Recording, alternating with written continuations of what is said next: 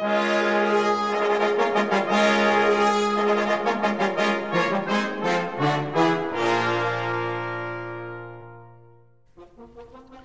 à tous, bienvenue sur Cuivre la Française. Je suis Adrien Jaminet, fondateur de AJ Atelier des Cuivres.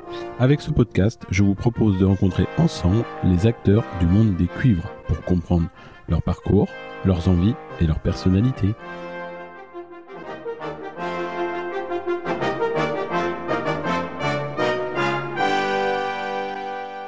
Nouvel épisode, je reçois un artiste d'exception en la personne de David Garrier.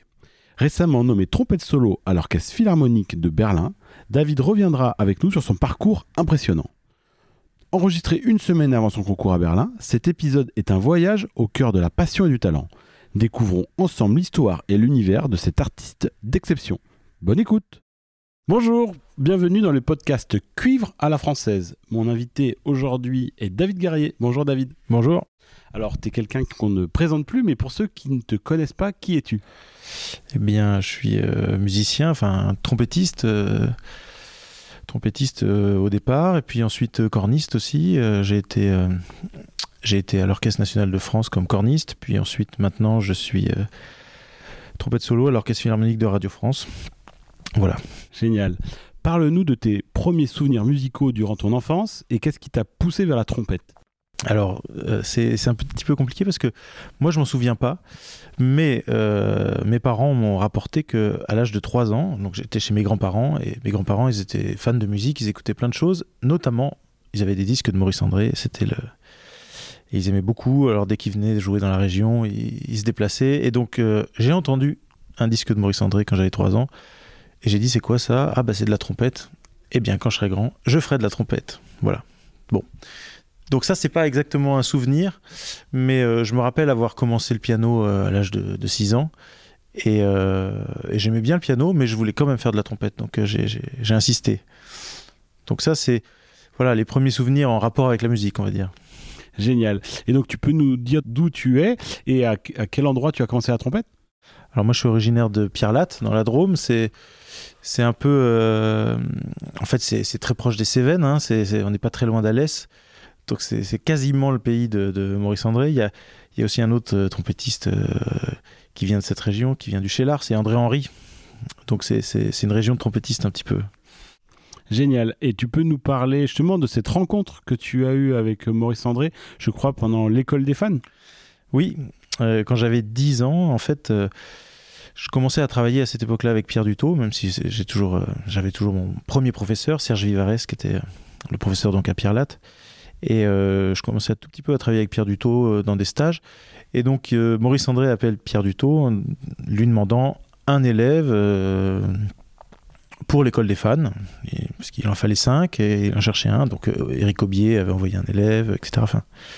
D'ailleurs, c'était c'était Laurent Dupéré qui, était là. Euh, et donc, euh, donc Pierre Dutot dit bah moi j'ai pas d'élève mais je connais quelqu'un qui serait très bien etc. Donc il a insisté beaucoup. Et puis, euh, et puis après, j'ai fait une audition par téléphone, c'est-à-dire que l'équipe de la production de l'école des fans a appelé, j'ai joué mon morceau, ils ont dit bon bah ça ira très bien. Et, donc après, euh, c'était directement pour l'enregistrement de l'émission avec euh, Maurice André qui était là, qui écoutait. C'était oui, c'était assez impressionnant. Je me rappelle la, grande caméra en face de moi là, j'étais très très impressionné déjà à la répétition. Puis finalement ça s'est assez bien passé, mais oui, c'était assez euh, assez marquant.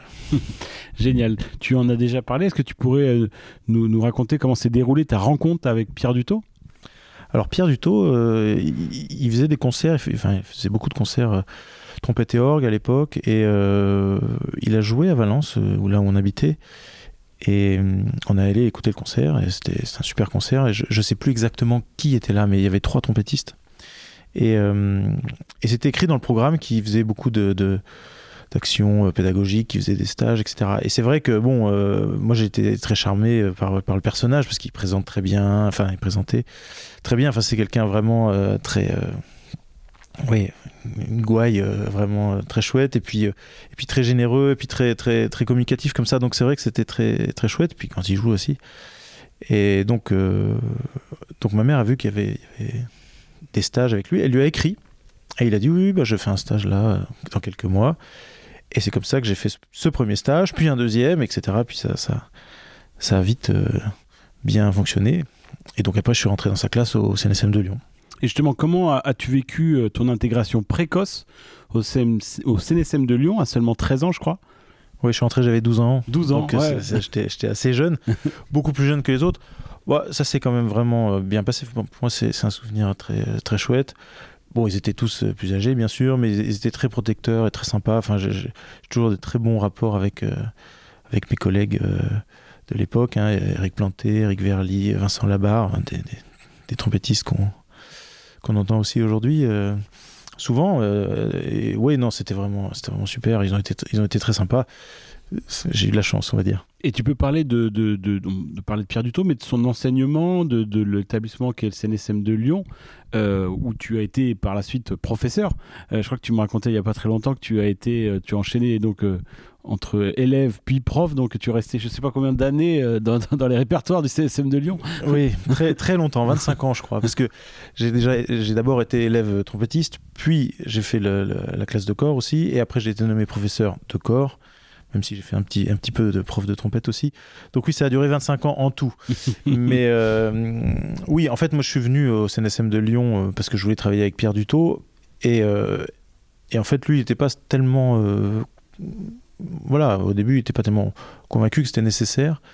Mais euh, finalement, euh, mes parents m'ont incité à, me présenter là pour l'environnement musical qui était bon, qui est exceptionnel. Hein. Dans un CNSM, on a, il y a plein de musiciens très très très talentueux. On peut faire de la musique d'ensemble. Enfin, tous les cours théoriques sont, sont, sont vraiment chouettes. Donc c'est vrai que c'est ça qui finalement a convaincu Pierre Dutot que c'était peut-être bien que je me présente dans sa classe. Et c'est vrai qu'après, je, suis un peu resté euh, très longtemps, mais c'est bon. Enfin, CSM de Lyon, c'est vrai que euh, c'est moi j'ai jamais été étudiant à Paris, donc je sais pas, je sais pas comment ça se passe à Paris, mais c'est vrai que il y a une ambiance très très très agréable. Hein, c'est très très chaleureux, très familial, parce que c'est 500 euh, étudiants, hein, donc on est ça, reste euh, voilà bon les lieux sont, très beaux et puis en plus la ville est la ville est chouette donc c'est vrai qu'on a aussi la chance à Lyon d'avoir deux orchestres l'opéra et l'orchestre national qui sont des très beaux orchestres. Donc c'est vrai que c'était un cadre d'études assez, assez chouette. Après, j'ai fait aussi quelques euh, études à l'étranger. Hein. J'ai étudié un an euh, à Salzbourg. Ouais, tu peux nous en parler? Comment ça a influencé ton jeu? Eh ben oui, j'étais, euh, bah, je suis tombé amoureux du jeu de Hans Gantsch quand j'ai entendu son, son, concerto de Haydn, là, ce, ce, disque est assez connu. Et je me suis dit, il faut absolument que j'aille travailler avec lui. Alors je l'ai contacté, moi je ne connaissais pas du tout. Hein, j'ai vu qu'il était prof à Salzbourg et puis il a accepté de me recevoir pour m'auditionner et puis ça s'est bien passé. Donc euh, j'ai fait un, échange Erasmus, j'ai fait pendant un an, j'étais le voir. Bah, ça, ça a beaucoup changé euh, ma façon de voir les choses. C'est vrai qu'avec Pierre Dutot, il y avait une approche très très généreuse du jeu et puis très très sur le corps, sur sur la résonance. C'était vraiment très c'était c'est très chouette, hein, je veux dire, cette façon de jouer très, très libre et très pleine, quoi. Euh, pas dans, la, pas dans la tension du tout, mais c'était quand même un jeu assez solistique, euh, malgré tout. Bon, ça, tombait bien, j'ai fait plein de concours internationaux. Mais avec Hans Gansch, moi, ce qui m'intéressait, c'était aussi découvrir euh, un jeu un peu plus orchestral, en tout cas dans la tradition autrichienne, enfin germanique, on va dire, hein, d'orchestre. Et c'est vrai que ça m'a passionné. Enfin, c'est quelque chose que j'aimais depuis très longtemps. Donc là, j'ai pu comprendre que ben oui, on peut jouer de la, trompette de façon euh, assez différente. Et puis bon, c'est un musicien tellement euh, généreux aussi, euh, avec un jeu tellement, enfin c'est tellement beau, tout, tout, tout, tout ce qu'il fait, c'est, oui, c'était aussi une, rencontre très importante pour moi. Super. Tu viens de parler des concours internationaux. Comment as-tu vécu la période de ces concours et ces nombreuses récompenses qui ont jalonné ta carrière? Les concours, bah, j'en ai, j'en ai toujours fait, je peux dire, hein, parce que très jeune, je crois. Très jeune. le premier concours, euh, enfin, j'ai fait des concours euh, nationaux euh, dès, l'âge de 10 ans, 11 hein, ans. je me suis présenté au concours Maurice André en 96, donc j'étais vraiment très jeune. J'avais 13 ans, quoi.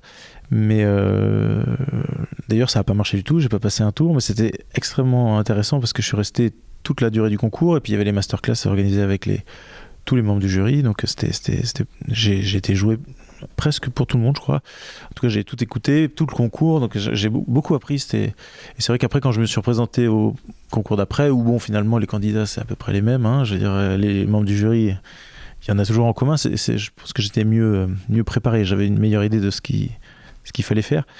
Mais euh, oui, j'en ai toujours fait, et c'était pour moi un moyen de de travailler, de m'améliorer, euh, de développer mon jeu, je veux dire mes capacités, hein, parce que c'est vrai quand on doit monter neuf pièces euh, du répertoire et qui sont toutes assez exigeantes, il faut les avoir les neuf euh, prêtes à jouer pour le concours. Ça, demande quand même beaucoup de travail, une discipline et puis un état d'esprit, travailler aussi sur le mental, et sur, sur, sur le jeu, etc. Donc c'est pour moi, ça a été un moyen de développement. Après, bon, bah, ça s'est plutôt bien passé. Je veux dire, j'ai eu pas mal de chance finalement.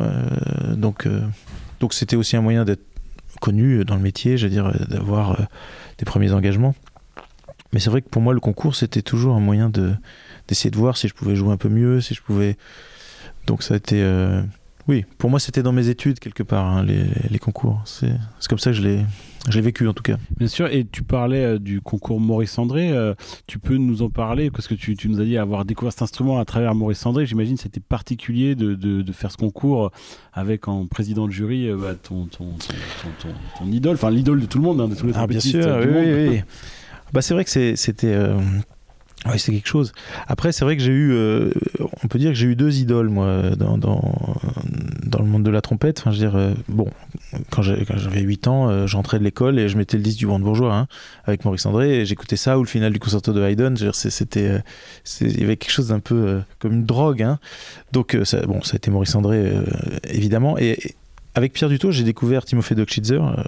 comme ça, il m'a dit, il faut que tu écoutes, tu vas adorer quand il joue. Et c'est vrai que ça a été aussi un coup de cœur pas possible. Donc, euh, donc c'est vrai qu'après, euh, j'avais toujours un peu ces deux. Euh, et puis après, avec Hans Ganch et puis le, jeu d'orchestre, ça fait, un troisième troisième pôle, mais c'est comme si, oui, il y, a les dieux de l'enfance, et, donc Maurice André, c'était le premier.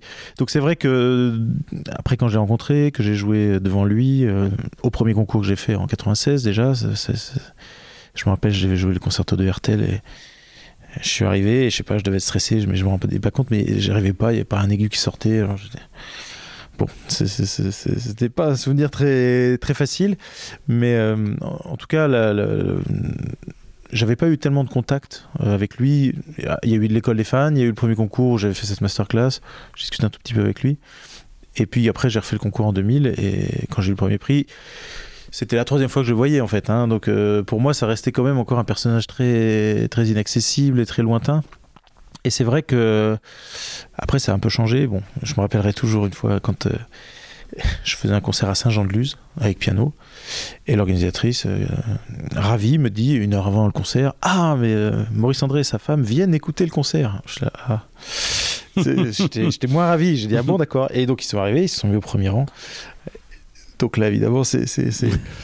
C'était après le concours Maurice André, hein, mais bien, donc, sûr, bien, sûr, donc, là, euh, bon, c'est bon, c'est toujours très impressionnant. Je, ne sais pas si tu as déjà, euh, si, si, as écouté l'interview de, de, de, Thierry Kans, où il t'a peut-être raconté cette anecdote. Il, racontait euh, en anecdote un jour faire un concert quelque part en France.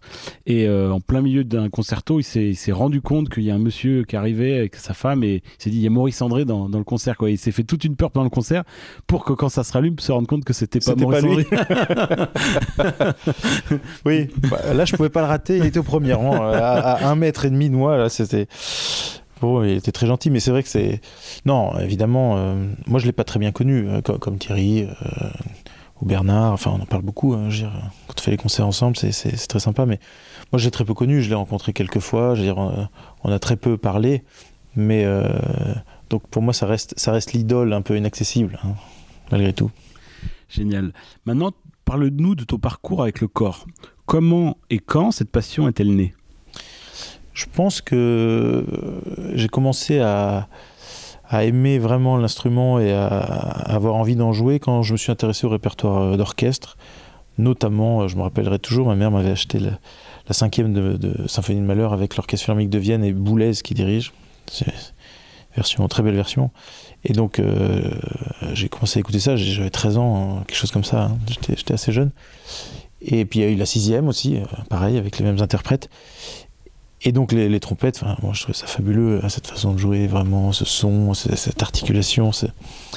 Et, euh, mais c'est vrai que les, quand j'ai commencé à écouter un peu la musique avec les conducteurs, à suivre, le, corps, notamment le corps viennois, c'était... Euh, j'étais, vraiment très très impressionné. Enfin, et je pense que c'est de là que c'est venu. Et puis ensuite, c'était, un peu une blague. À l'époque, on jouait en quintette de cuir avec Julien Mériglier, qui qui corniste, corps solo à l'orchestre de Metz.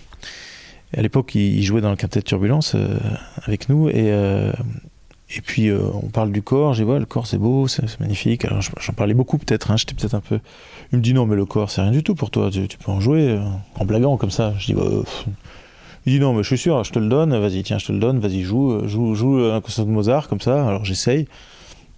C'était pas vraiment euh, très joli, mais euh, c'était pas complètement n'importe quoi non plus. Donc il me dit, bah voilà, tu vois, si tu travailles un peu. Bon. Donc je me suis fait prêter un corps un été, et puis j'en ai fait 5 heures par jour, tous les jours, pendant deux mois. Et, après, c'était fini, quoi. Il fallait que j'en achète un, et puis après, je me suis présenté au conservatoire, et puis c'est. Après, c'était trop tard, quoi. Une fois que j'avais commencé à essayer, là, et tu peux nous parler comment tu as géré euh, donc le rôle de corps solo à l'Orchestre national de France. Pareil, c'est quelque chose qui, revient souvent dans, ton parcours de manière assez précoce. Oui, bah, euh, en fait, j'ai commencé à jouer du corps. Euh, ça a marché assez vite. Je suis rentré au CNSM. Bon, j'ai dans la classe de Michel Garcin-Marou. C'était super. C'était vraiment très, très, très chouette. J'ai étudié aussi le corps ancien. Enfin, j'ai bon, pour moi, le corps, c'était aussi un répertoire. Euh, bon, qu'à la trompette, on, connaît moins, sauf à l'orchestre, bien sûr, mais, en musique de chambre, en soliste, il y, a les concertos de Mozart, les concertos de Strauss, Weber, euh, Schumann, Dukas, tout ça. Bon, c'est vrai que c'est, c'est, des très belles pièces. Donc, j'étais ravi de, découvrir ça. Et en fait, ça s'est fait un peu un peu bizarrement. Euh, donc j'étais au CNSM de Lyon et puis j'ai eu quelques demandes pour jouer en soliste. Et puis, euh, puis je me suis retrouvé, euh, je sais plus comment, mais euh, à jouer finalement à Radio France d'Adjo Allegro, je sais pas quoi. Et, donc j'avais rencontré j'avais rencontré les, musiciens de l'Orchestre national de France en tournée au Japon. Et en fait, on avait discuté. Ah, on cherche un corps solo. Ah bon, très bien. À l'époque, c'était Jean-Marc Dalmasso qui qui remplaçait et qui lui, euh, bon, tout le monde l'aimait bien, il voulait le poste, mais il, voulait lui donner le poste, mais lui, ça l'intéressait pas de venir à Paris. Il m'a dit, bah fais-le, toi. Euh, voilà, j'avais travaillé un petit peu avec lui aussi. Et puis finalement, euh, c'est assez drôle parce que un jour, mon, téléphone sonne, c'est Didier de Cotigny, à l'époque le directeur de l'Orchestre national. Il me dit, bon, Mazour veut vous auditionner. Kurt Mazour, c'est le chef de l'Orchestre national à l'époque je me dis ah bon bon euh, je me dis c'était il veut m'auditionner comme trompettiste pour pour jouer en soliste peut-être ça se fait hein je veux dire euh, les chefs ils écoutent les solistes comme ça. Donc je prévois euh, les choses il fallait aller le lendemain au théâtre des Champs Élysées à la pause de la générale il il y aura un piano faut venir avec avec un pianiste bon. Et puis j'ai eu un doute comme ça et j'ai rappelé j'ai dit mais c'est bien la trompette. Ah non non non il veut vous auditionner comme corniste pour la place de, de, corps solo de l'orchestre. J'ai ah bon, donc euh, j'ai préparé vite fait un concerto de Strauss, un concerto de Mozart, et puis on est, on répété rapidement. C'était avec euh, Véronique euh, Goudin qui, a accepté de venir. Donc on s'est pointé, on a joué un bout du Mozart. Mazur a dit oui oui très bien, c'est super. Est-ce que vous pouvez me jouer le solo de la cinquième de Tchaïkovski? Oui. Donc je me suis assis, j'ai joué comme ça. Bon, je connaissais hein, de mémoire. Un peu... Et puis il me dit Bon, c'est très bien, super. Bon, s'il vous plaît, présentez-vous au prochain concours. Merci beaucoup, au revoir. Bon. donc, euh, je me suis présenté au concours d'après, puis ça, ça a marché. Donc, euh, c'est comme ça que je suis arrivé euh, dans cet orchestre, comme ça, alors que j'étais étudiant en deuxième année au CNSM de Lyon. Hein. C'était un peu. c'est fou. c'est assez rigolo comme. Et donc du coup, ensuite, très vite, tu as après euh, devenu professeur euh, donc de corps euh, au conservatoire à Lyon. Oui, en fait, deux ans après, deux ans après, Michel Garcin est parti à la retraite. Et, en fait, je me suis présenté parce que parce que ça, enfin, ça m'intéressait, hein, bien sûr, et, et ils m'ont pris. Bon, que, maintenant que tu, as arrêté, que te retiens-tu de ces années d'enseignement et de cet endroit tout particulier à Lyon, puisque comme tu viens de le dire, tu as passé 25 ans euh, dans cet établissement. L'enseignement, ça, ça, ça, ça, oblige à réfléchir en permanence à, à, tout un tas de choses. Alors que quand on est dans le, dans le faire, quand on joue, je veux dire, on ne réfléchit pas toujours de cette façon-là. Il y a des choses qui fonctionnent. Voilà, de voir qu'elles ne fonctionnent pas et, et puis on en apprend beaucoup sur soi-même, hein, parce que c'est vrai que on se rend compte que dans les jurys aussi, euh, de concours d'entrée, de concours de sortie, euh, on fait venir des collègues euh, de l'extérieur, on n'a pas du tout le même ressenti. Alors on se dit mais comment ça se fait voilà, on se rend compte que par exemple les défauts qu'on a nous, on les supporte pas très bien chez les, chez les autres souvent, enfin, enfin moi en tout cas, alors que c'est pas toujours très juste. Hein, Donc c'est intéressant, c'est vraiment très intéressant, mais c'est quand même vraiment euh, éprouvant et puis c'est une responsabilité énorme. Hein. Je veux dire, c'est vrai que l'enjeu pour les étudiants qui sont là, qui sont bon, euh, des pré-professionnels, certains sont déjà vraiment euh, dans le métier. Hein, je veux dire, bon, déjà, c'est des gens qui ont tous un niveau très élevé, qui, qui, mettent beaucoup d'importance dans ce qu'ils font. Donc, c'est, ça peut créer des situations parfois un petit peu tendues, mais je veux dire bon, il faut trouver le moyen de naviguer au milieu de tout ça. En même temps, d'arriver à imposer quand même un cadre euh, qui nous semble euh, correct et euh, savoir faire preuve de souplesse. Et c'est pas, c'est pas, c'est pas si simple. Hein. Très bien. Tu as exploré d'autres instruments après le corps et la trompette. Tu peux nous en parler davantage? Oui, alors en fait, moi j'ai, pardon, j'ai commencé la musique avec le piano, hein, un, un, an avant de faire la trompette. Donc j'ai fait 10 ans de piano, donc j'ai quand même réussi à avoir un niveau à peu près correct hein, de, pianiste. Et c'est vrai que dans ces années d'apprentissage du piano, bon, euh, on joue, euh, on joue une musique, beaucoup de musique, euh, des compositeurs très connus. Enfin, avec quelques années de piano, on joue du Debussy, du, Ravel, du, Bach, bien sûr, du Mozart, du Haydn, du Prokofiev. enfin, je dire, c'est, on peut dire que tous les grands du Schumann, enfin, je dire, tous les grands compositeurs ont écrit des pièces pour, les jeunes pianistes. Donc c'est vrai que effectivement, quand je faisais la trompette en même temps, je me demandais où étaient les pièces pour trompette des grands compositeurs, parce que, bon, alors j'ai compris que ça, existe, mais c'est plutôt à l'orchestre, ou voilà, dans la musique du XXe siècle, il y, a beaucoup plus, mais. Et, euh, et, c'est vrai que peut-être d'avoir été habitué à ce, répertoire-là, puis je chantais aussi à la maîtrise quand j'étais petit, donc euh, j'avais un peu besoin de, cet univers. Et donc c'est vrai que j'ai fait, j'ai commencé le violon à 21 ans, je crois, quelque chose comme ça. J'en joue toujours, donc c'est, j'ai fait des études de violon euh, très sérieuses. Hein. J'étais au conservatoire de Dijon euh, pendant 8 ans ou 7 ans, je sais plus. Donc j'ai vraiment appris le violon, puis l'alto aussi, et puis et puis le chant lyrique ensuite. Ça c'était aussi enfin bon, j'ai toujours adoré l'opéra. et quand j'étais tout petit, on allait à l'opéra avec mes parents, à l'opéra de Lyon. C'était un moment très, j'ai souvenir très très vif de ça. Donc c'est vrai que le chant, bon, ça m'a toujours euh, plu. Et c'est vrai qu'en plus, avec les cuivres, techniquement, ça, ça, ça apporte un éclairage très, euh, très chouette, disons, parce que c'est quand même un peu la même technique, même si c'est utilisé différemment, sur la, la respiration, les résonateurs, le, tout un tas de choses qui sont quand même assez, euh, assez communes. Donc ça m'a aussi beaucoup intéressé j'ai fait très sérieusement ça pendant de nombreuses années. Donc euh, oui, oui, voilà, il y a beaucoup de choses qui m'intéressent, on va dire, dans, le, dans la musique. Quoi. Et aujourd'hui, la boucle est bouclée puisque tu es de nouveau euh, trompettiste, tu enfin, n'as jamais arrêté, mais aujourd'hui, tu es trompette solo au Philharmonique de Radio France. Comment, comment abordes-tu ce nouveau rôle? Alors c'est, c'est euh, ça fait pas très longtemps, hein. j'ai fait deux saisons, là c'est ma troisième, mais euh, c'est vrai que le, le, poste de bon j'étais corps solo d'orchestre euh, au national, puis après j'étais à l'orchestre de Luxembourg pendant deux ans, mais trompette solo d'orchestre j'avais jamais fait, et c'est vrai que c'est un bon déjà c'est un métier qui est très différent de ce que je pouvais imaginer. et ce qui est vraiment intéressant, je trouve, c'est, de trouver le, lien dans la façon de jouer entre les trompettes, les trombones et le tuba, enfin, d'avoir euh, d'avoir vraiment une ligne très euh, très homogène. Donc comment est-ce que on module le son pour euh, pour être bien dans l'orchestre, pour trouver sa place aussi par rapport au trombone, comment donc c'est vrai que ce qui est, ce qui est génial à l'orchestre c'est qu'on fait un travail euh, très collectif dans les cuivres. Là, on, bon, on a plein de projets d'ensemble de cuivres, mais aussi sur les séries, on, travaille beaucoup et puis on réfléchit sur les instruments qu'on peut utiliser. Dans notre salle qui est particulière, hein, qui est l'auditorium de Radio France, c'est une très belle salle, mais qui a une acoustique assez brillante, donc qui, implique euh, certains choix et, donc voilà, on, a vraiment une réflexion très, très collective et très poussée sur, sur la façon de jouer tel répertoire, les instruments qu'on peut utiliser.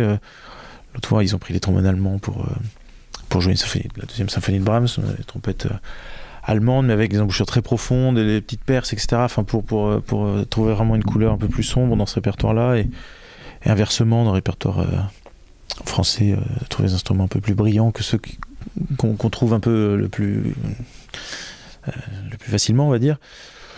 Donc, moi, je trouve ça passionnant, vraiment, ce, travail tous ensemble. Et c'est vrai qu'on a une atmosphère de travail qui est, qui est, qui est vraiment idéale entre nous. Il y a enfin, tout le monde est très intéressé et, motivé euh, pour faire ce, travail tous ensemble. Et c'est vrai que c'est, ça, c'est vraiment une grande chance. Selon toi, quelles sont les qualités requises pour être trompette solo dans un grand orchestre? Ah, ça c'est question, euh, question complexe. Euh, alors ça dépend un petit peu de l'orchestre, on va dire, parce que déjà au national et à l'orchestre philharmonique de France, j'étais dans les deux orchestres, on joue pas du tout pareil. Pourtant, on joue dans la même salle. Euh, et ces orchestres qui sont, voilà, enfin, euh, très différents. Donc, euh, les qualités vont varier en fonction un petit peu de, l'orchestre.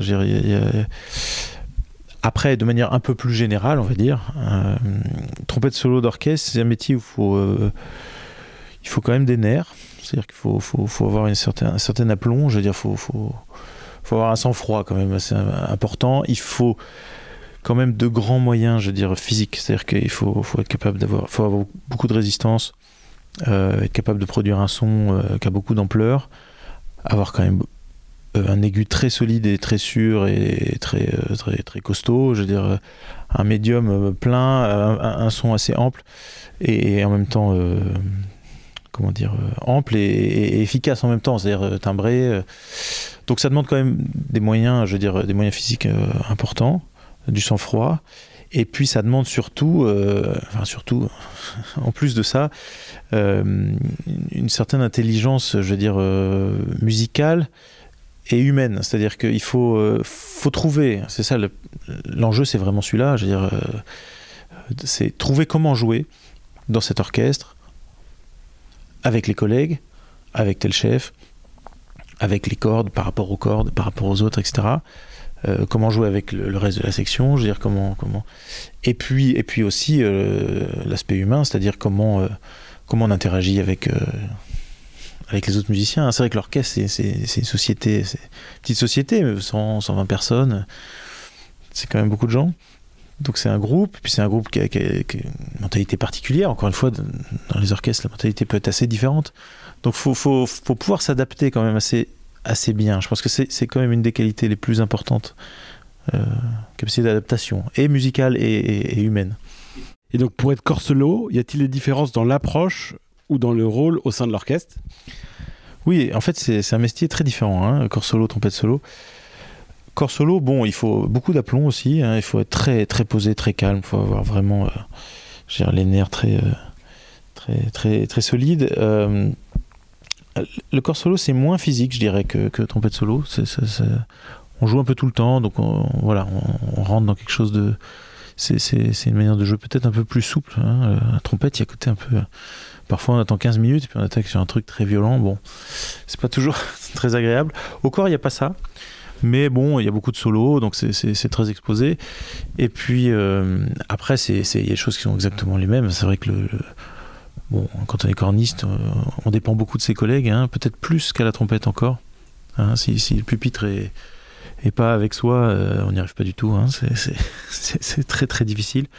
C'est vraiment un instrument, euh, voilà, vraiment de groupe, encore plus, je veux dire, le, corps, peut-être encore plus. Voilà, mais les qualités, après les qualités musicales, tu parlais, tu parlais de la, micro-société qui était l'orchestre, et dans le, tu trouves que le rôle social est différent entre la trompette et le corps?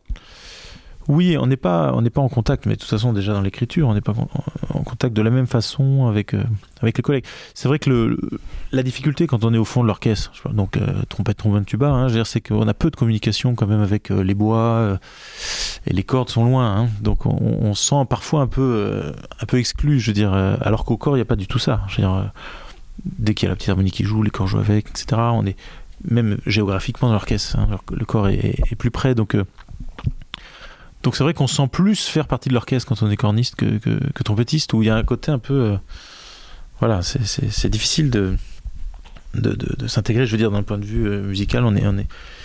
Et puis voilà, enfin c'est très... C'est très Enfin, c'est, on a une très bonne ambiance entre nous, mais il y a un peu ce défaut de rester un peu trop souvent que entre nous aussi. Hein. Alors, le podcast, comme tu le sais, il s'appelle Cuivre à la française. Qu'est-ce que cela signifie pour toi? Alors, euh, c'est, une question euh, complexe, mais euh, c'est vrai que le, l'école, enfin, je veux dire l'école, les écoles françaises de cuivre historique, hein, bon, je veux dire, les, cornistes du, de la fin du 18e et puis au 19e siècle, etc les cornistes français étaient très réputés, je veux dire, euh, euh, pas que les cornistes d'ailleurs, hein, tous les cuivres, on voit bien par le répertoire. Donc c'est une école, euh, je veux dire, l'école française, qui depuis très très longtemps, je veux dire, a un certain prestige et une place très importante. Donc c'est vrai que moi, je me suis beaucoup intéressé aux instruments d'époque, notamment aux instruments du 19e, donc j'ai une énorme collection d'instruments et notamment d'instruments français. Hein, avec le quintet de Turbulence, on a, joué les quintettes de, de Belon euh, de 1850 sur les instruments originaux. Et, euh, et puis j'ai aussi beaucoup de, de trompettes. Euh, de trompettes début 20e et puis même 50 enfin ça fait très longtemps que j'ai commencé à jouer les trompettes Aubertin notamment et puis donc c'est vrai que pour moi j'étais toujours très intéressé à, essayer de, comprendre je veux dire quelles, qu'est-ce que c'était que l'école française euh, de trompette, par exemple, dans les années 60 ou 50, 30, 1930, je veux dire, 1870. Euh, euh, c'est l'évolution du jeu, c'est passionnant. Et c'est vrai que je dirais qu'on a eu on a eu une phase où bon avec le, le fait que le répertoire des orchestres deviennent plus standardisés, etc. On s'est mis à jouer moins de musique française euh, à un moment en France, hein, dans la deuxième partie du XXe siècle, et on a été obligé de s'habituer, de s'adapter au répertoire euh, qu'on jouait. C'est-à-dire que si on joue beaucoup de Wagner et de, de, Brahms, ben, au bout d'un moment, le jeu euh, n'est plus le même hein, que si on joue du, du Forêt et du, du Debussy. Hein. je veux dire, évidemment, c'est pas du tout le même donc, donc notre école, euh, je dirais que notre école de, de cuivre euh, au XXe siècle est un peu, voilà, un peu bifurquée, mais là il y a, y a, un genre de retour là. C'est vrai que c'est très, euh, c'est très, très chouette parce que déjà le fait de pouvoir avoir des instruments aujourd'hui comme la trompette Alfred qui, qui est un instrument vraiment d'esthétique euh, française. Bon, c'est l'esthétique française euh, très, très datée, hein, je veux dire, d'après-guerre, etc. Mais c'est vraiment un son typiquement euh, français, celui-là. Donc d'avoir accès à ça, de pouvoir se procurer ces instruments-là, c'est plus simple que les instruments anciens qui, bon, sont parfois un peu fatigués. Et puis, donc c'est... on voit bien que la mentalité change aussi dans les orchestres. On vient vers des sons un tout petit peu plus centrés, je veux dire, euh, on revient à des choses un peu plus euh, centrées. Par contre, la légèreté de jeu, le côté virtuose, lui, il est jamais parti, hein, on voit bien. Quand on fait les concours internationaux, c'est, vraiment... Euh, on voit ça. moi, j'étais fasciné quand j'ai... Les premiers concours que j'ai fait, j'écoutais tout, tout le monde parce que je trouvais ça extraordinaire d'entendre comment les Russes y jouaient, les Anglais y jouaient, les Américains, les, enfin, je veux dire, c'est, les Allemands. Enfin, à chaque fois, c'était un son, une attaque, une façon de phraser, euh, tellement différent. Et c'est vrai que bon, l'école française, elle a toujours euh, gardé ce côté euh, très, très, très éclatant, très souple en même temps et très, très vif dans le jeu. Ça, c'est, c'est une grande, une grande force. Donc, oui, les cuivres à la française, pour moi, ça évoque quand même un peu ce côté très, très vif, très, très, très brillant, quoi. Super, tu parles de matériel. Tu peux très brièvement, parce que sinon, si on doit citer tous les instruments, je pense qu'on peut faire un podcast de 6 heures, mais de manière très brève, dire quel matériel tu joues, euh, alors à, la, trompette, un petit peu au corps aussi, mais euh, ton approche vis-à-vis de ça, c'est-à-dire que je sais qu'à l'orchestre, tu, tu, utilises un matériel euh, souvent différent selon ce que tu as joué. Si tu peux nous parler de ça oui, alors c'est vrai que pendant très longtemps j'étais trompettiste, euh, je jouais que en soliste ou en, musique de chambre, donc euh, j'ai beaucoup, enfin j'ai choisi un matériel qui était très adapté à ça et j'ai pris, enfin j'ai pris l'habitude de jouer sur les trompettes à piston, en tout cas euh, des embouchures assez petites. moi sur, sur la trompette en si bémol à piston par exemple je joue une 7C et puis je joue bac hein, depuis, depuis toujours j'ai jamais pu j'ai pas toujours joué bac, hein, j'ai joué courtois à certains moments, etc. Mais j'ai jamais pu me défaire de ce son, je veux dire, euh, de son son tellement particulier. Donc, euh, donc oui, 7C, 8C sur la sur trompette en ut. euh, pour les pour les concerts trompette et orgue, disons, les choses comme ça. Donc je- plutôt des embouchures assez petites, un peu comme euh, euh, comme comme on jouait avant, je veux dire. euh. et puis euh, et puis c'est vrai qu'à l'orchestre, ça m'a. Et puis je jouais aussi beaucoup de la trompette allemande, hein, je veux dire. Avec euh, voilà, euh, Shagirl, moi j'ai toujours Shagirl depuis toujours. C'était la marque de Hans Gansch, hein, donc, euh, donc je suis resté fidèle à ça. Et puis, euh, donc avec l'embouchure Breselmayer, G2, enfin voilà, des choses assez euh, standards, on va dire. Mais à l'orchestre, c'est vrai que j'ai vu que je pouvais pas continuer à jouer ce matériel-là, que c'était pas adapté, que j'étais pas complètement à l'aise. Donc je suis allé sur des embouchures un peu plus grosses. Donc je joue une. Sur la trompette à piston, je joue une 3, 3C que 24. euh, sur, en ut, en en si bémol, et sur la piccolo aussi, la même. Pour la trompette à l'orchestre, j'ai pris euh, une, une bac euh, 37 étoiles en si bémol. On joue beaucoup la trompette si bémol, dès qu'on peut.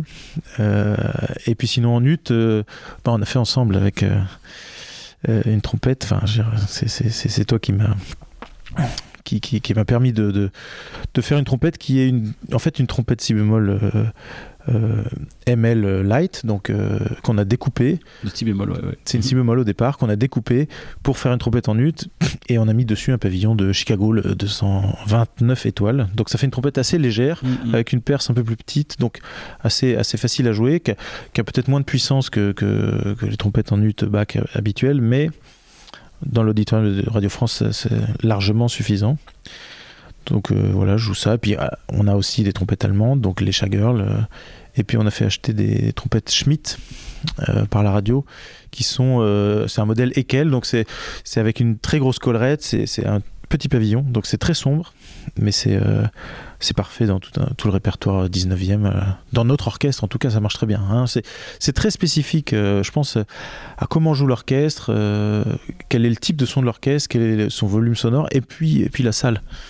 Donc, donc oui, et puis voilà, sur la trompette allemande, c'est 15-4, c'est 14-4, les standards euh, que, tout le monde joue un peu, hein, mais c'est on va pas on va pas inventer on essaye on essaie de, jouer un petit peu la même chose avec les collègues disons des choses suffisamment proches pour qu'elles fonctionnent bien ensemble et puis euh, et puis aussi avec les trombones hein. les trombones ils prennent souvent les les petits trombones euh, les trombones allemands parfois avec le tuba aussi on a donc c'est oui oui c'est Super. Et je, je reviens sur ce que tu viens de dire sur la trompette qu'on a fait un petit peu ensemble, sur lequel on a travaillé, parce qu'il y a des gens qui, qui- qui ignorent peut-être sur les trompettes bac étoilées, sur ce qu'on a fait, c'est que le, le- les tubes sont totalement différents. C'est-à-dire que les tubes sont tout en laiton, un peu plus fins, et même le bloc piston, est en lui-même un peu plus fin, et donc du coup, on a travaillé autour de ça pour cette trompette en ut.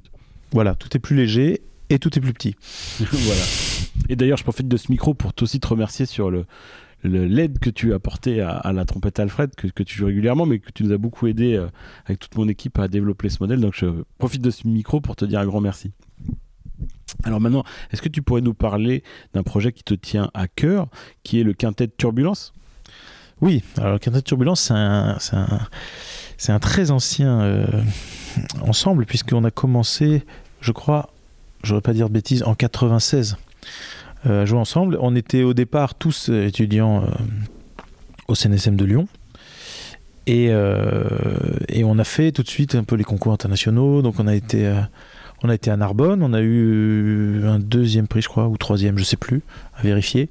On a eu un prix en tout cas. Et puis euh, et ensuite on a fait le concours euh, de Guebwiller qui n'existe plus, je crois, mais à l'époque c'était concours Philip Jones.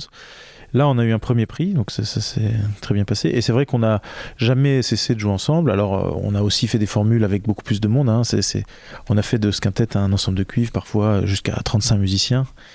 Et donc, euh, le, quintet turbulence, sans, sans vouloir figer les choses et, et sans se limiter, notre objectif, c'était vraiment de défendre le répertoire original en priorité, hein, pas exclusivement, mais vraiment d'essayer de jouer le plus de répertoire original possible mais en essayant de, jouer tout le répertoire original. C'est-à-dire que euh, les premières œuvres vraiment pour quintette de cuivre avec cette formation-là, c'est, à mon, enfin, de ce que je connais, c'est, le quintet de, de Belon, donc euh, français, 1850. Mais on a aussi joué des pièces, enfin voilà, disons qu'on commence avec le répertoire euh, romantique français.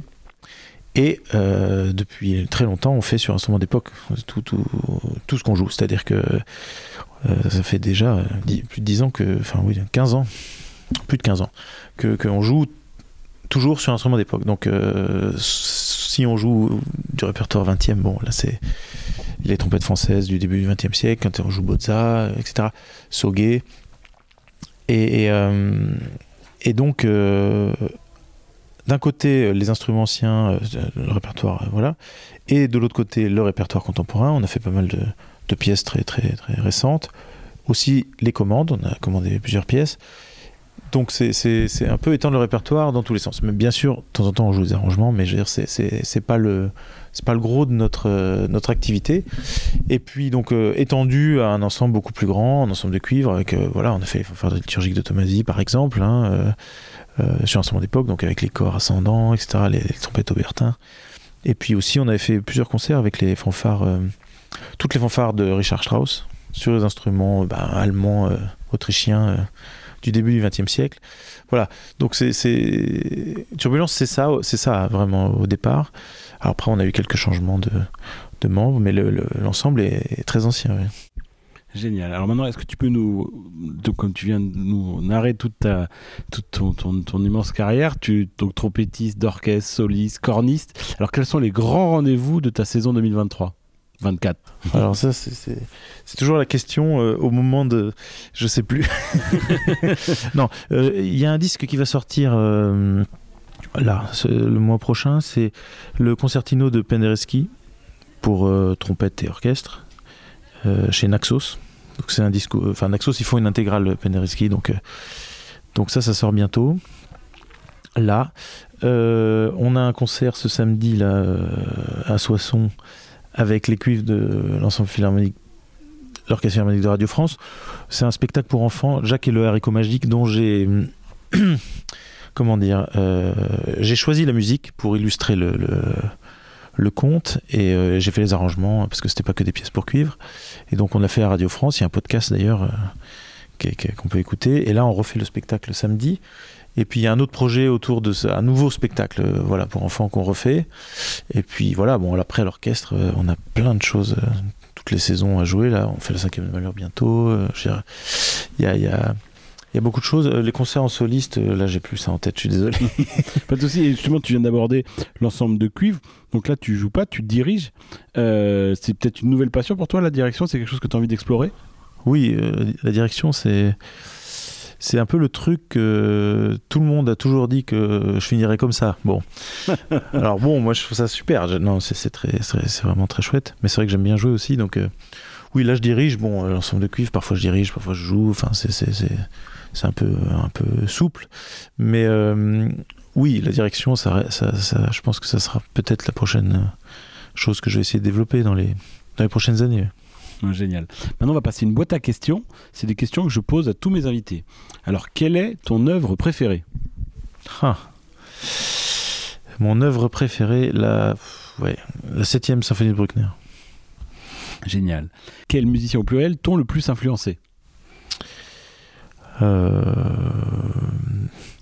Bon, euh, Maurice André, bien sûr, euh, Dockschitzer, euh, Hans Granch, et puis après, dans les violonistes, Heifetz, Pavarotti pour, pour le chant, et puis, enfin, il y, en a, y en a plein. Hein.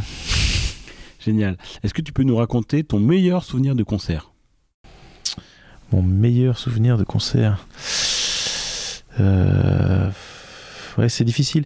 Je pense que même si parfois quand on joue, c'est fabuleux. Mon meilleur souvenir de concert, c'est en tant qu'auditeur, je crois. Ouais.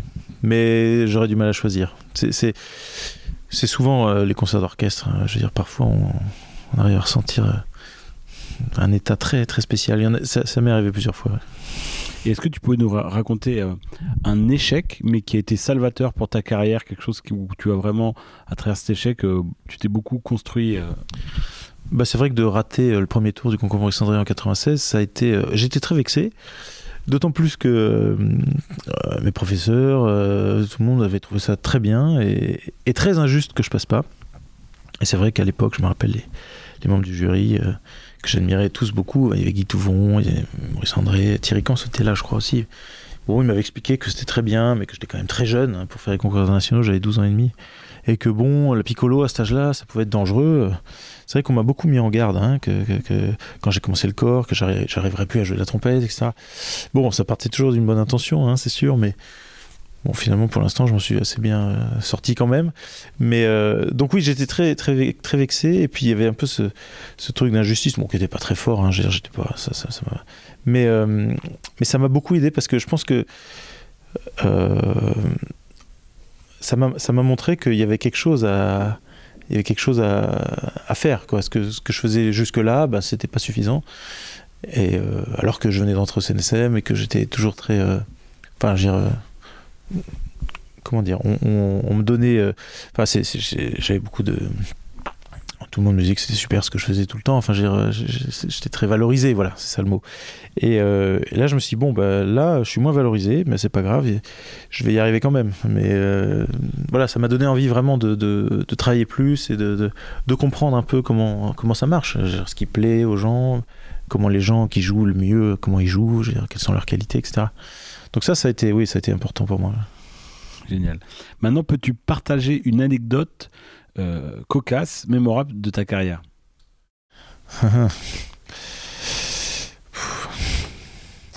C'est. Je sais pas. C'est difficile. Euh, non, c'est. C'est. Euh, ah si, oui. Il y a, peut-être une chose qui me vient, c'est. c'est justement à l'école des fans, j'avais 10 ans, et, je joue Fantaisie Brillante, l'introduction, le thème je crois. Bon, le début, quoi. Et donc, euh, Jacques Martin qui est là et, qui dit Ah, bon, je finis de jouer, euh, ah, c'est formidable. Et puis, il se tourne vers Maurice André et il dit Bon, euh, un conseil peut-être, quelque chose Et Maurice André qui dit Oui, l'empoisonner pour pas qu'il nous gêne plus tard. oui, d'accord. tu lui as reparlé quand tu l'as croisé euh, Non, on a pu reparler. Bon, faire attention euh, à ce que je mange après. C'est ça. Surveille tes, tes, assiettes. Alors, on, revient sur les questions. Quel est ton enregistrement préféré? Mon enregistrement préféré de. De, de, de, de je sais pas, d'une œuvre orchestrale euh, ou solistique. Mhm. Ouais, c'est compliqué. Il y, a, des choses que j'ai beaucoup écoutées, mais euh, c'est. Euh, il y, a cette euh, symphonie alpestre avec Ozawa et l'orchestre de Vienne où c'est Hans Gans qui joue la, trompette. Là, ça, c'est peut-être un de mes préférés, on va dire. Et si on parle, parce qu'on en a beaucoup parlé dans cet épisode, de Maurice André, ton enregistrement préféré de Maurice? Ah, Maurice André, moi j'avais ce double CD de gramophone là où il y avait tout en fait. Hein. Il y avait le bande bourgeois et et euh, oui, je pense que c'est ça que j'ai le plus écouté, hein, le, final du Brandebourgeois. Bourgeois. je sais plus avec quel orchestre c'était, mais c'est. Oui, oui, non, ça, ça je l'ai vraiment beaucoup, beaucoup écouté. Super. Maintenant, quel est le plus beau compliment que tu aies reçu? Euh, je vais raconter une anecdote. Euh, c'est un peu à l'inverse. une fois, j'étais assez vexé. J'ai joué avec bon Emmanuel Krivine qui m'a beaucoup beaucoup aidé. Enfin, j'ai beaucoup joué avec lui en soliste. Il m'a fait bon, j'ai joué aussi dans son orchestre, la Chambre Philharmonique pendant très longtemps. C'est un des musiciens qui m'a vraiment le plus marqué. Les gens que j'ai rencontrés avec qui j'ai fait de la musique. Et il m'avait invité jouer le premier, pour jouer le premier concerto de Strauss euh, avec l'orchestre du Luxembourg à l'époque. Bon, très bien, j'étais très, très flatté, donc je joue. On fait le concert, etc. Ça se passe plutôt bien. J'étais assez content. Et il sort, il dit Oh là là, guerrier, incroyable, pain à pain. Premier de Strauss, pain à pain. Et j'étais très vexé parce que pour moi, s'il retenait que ça, je veux dire, j'avais, j'avais tout raté, quoi. oui, d'accord.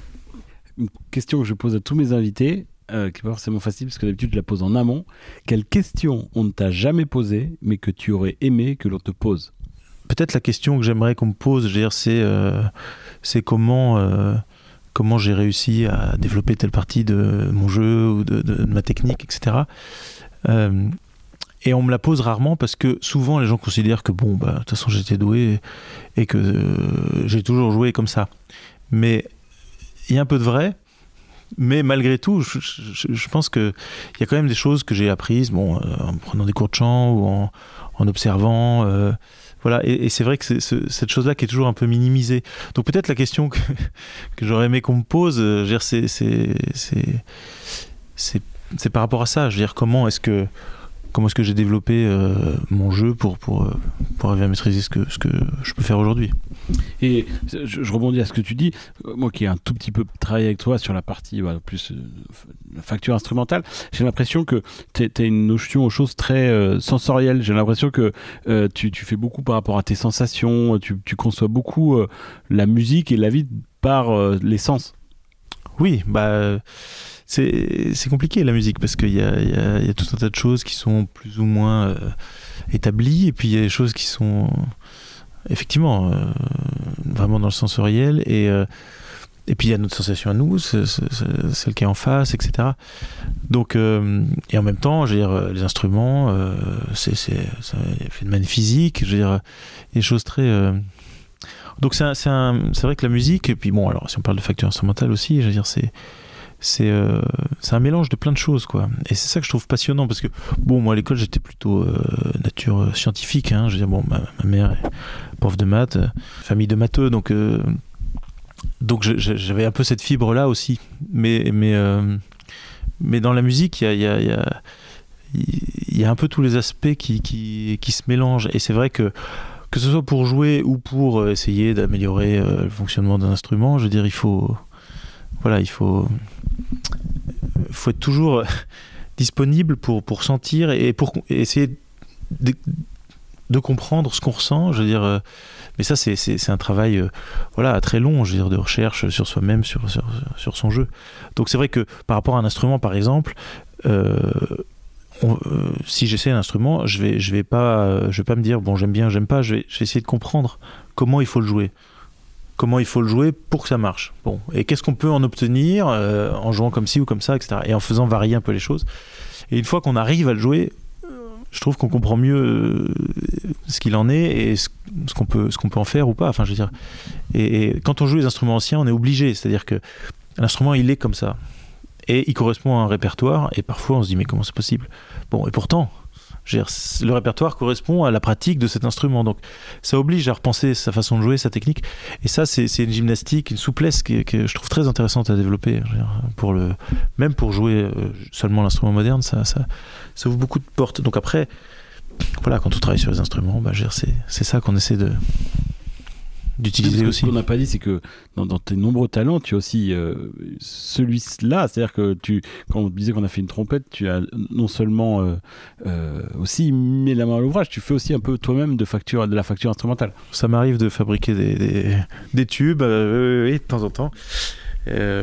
oui, enfin, je trouve ça, extraordinaire. C'est, c'est de faire soi-même euh, mmh, quelque chose, le jouer après, le, le, défaire, euh, changer, refaire. C'est, bon, on peut se perdre, on peut y passer euh, des journées, devenir fou, mais mais, mais c'est, Et est-ce que tu as, justement, quand on aborde ces sujets-là, ta vision a, évolué? Est-ce que le David Guerrier de 13 ans, alors peut-être pas 13 ans, mais de 18 ans, tu vois, au moment où tu explorais ces choses-là, le matériel, est-ce qu'aujourd'hui, quelques années après, ta vision, elle est la même ou tu as un avis peut-être différent ou... Non, je pense que euh, au fur et à mesure, le, j'y vois un peu plus clair sur euh, ce qui existe et ce qu'on peut utiliser, avec quel, avec quel effet, euh, avec quel intérêt. Enfin, j'ai le jeu évolue malgré tout. Hein. Je veux dire, bon, de jouer dans un orchestre, on joue plus pareil au bout de quelques temps. Enfin, c'est, on développe certaines qualités. Bon, d'autres, il faut les entretenir parce qu'elles ont tendance à disparaître. Hein. Je veux dire, on joue quand même beaucoup en fonction de, ce qu'on joue et dans quel contexte. Ça, ça, façonne énormément notre jeu. Donc, donc le matériel, c'est un peu pareil. Je veux dire, euh, ce que je jouais quand j'avais 13 ans, bon, bah, je le jouerais plus aujourd'hui. Ça me paraît un petit peu aberrant. Mais à l'époque, avec mes moyens et ce que j'essayais de faire, c'était cohérent. Donc c'est.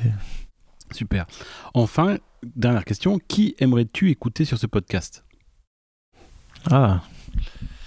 Euh, plein de gens. Mais euh, il faut que je vérifie. Peut-être, qu'il y en a, il y en a déjà qui sont là. Oui, bon, bah c'est vrai que j'ai vu que Roger Delmotte, par exemple, c'est. J'ai pas encore fait, cours après. En fait, j'ai créé ce podcast en, espérant l'interviewer. Oui, bah, euh, bon, tous les gens qui, ont fait euh, l'histoire de, nos instruments, enfin, c'est. Passionnant. Bon, enfin, après, tous mes collègues euh, ont des choses passionnantes à, dire, j'en suis sûr, mais Bon, je pense que que c'est en, cours. On, a les mêmes idées. Bien sûr. Mais écoute, David, merci beaucoup d'être venu sur ce podcast et je souhaite une grande carrière devant toi, mais qui évidemment bien commencé, mais c'est peut-être cette nouvelle activité de chef euh, qu'on espère pour toi florissante. merci. Merci d'avoir écouté cet épisode. Si ça vous a plu, n'hésitez pas à le partager. Vous pouvez nous suivre sur nos réseaux sociaux, sur Facebook et Instagram sur la page Agi Atelier des Cuivres. À bientôt